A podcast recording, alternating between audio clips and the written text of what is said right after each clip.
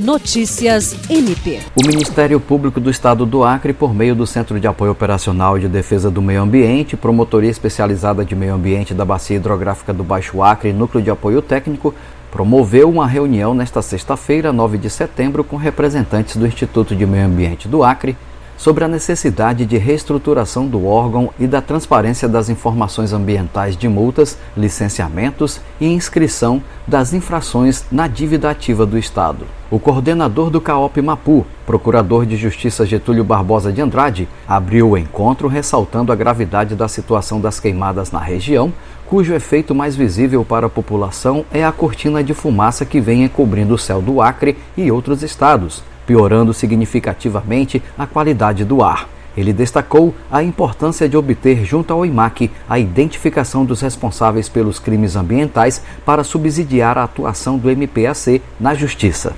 Jean Oliveira, para a Agência de Notícias do Ministério Público do Estado do Acre.